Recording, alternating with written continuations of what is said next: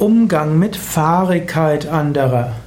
Vielleicht ist in deiner Umgebung jemand, den du als sehr fahrig empfindest.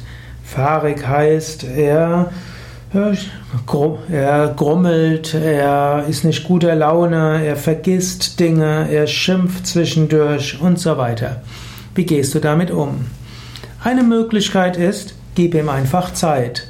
Manche Menschen haben gute Gründe für ihre Fahrigkeit und sie brauchen etwas Zeit, um etwas zu verarbeiten. Zweite Möglichkeit ist, manche Menschen, die fahrig sind, brauchen jemanden, den sie ihr Leid klagen können. Manchmal hilft ihnen das.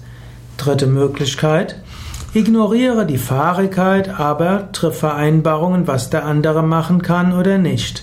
Triff die Vereinbarungen so, dass es klar ist für den anderen. Eventuell bestätige das mit einer E-Mail oder hm, schreib es irgendwo nieder und mach eine Kopie, zum Beispiel mit dem Handy abfotografieren und dann als Message weiterleiten.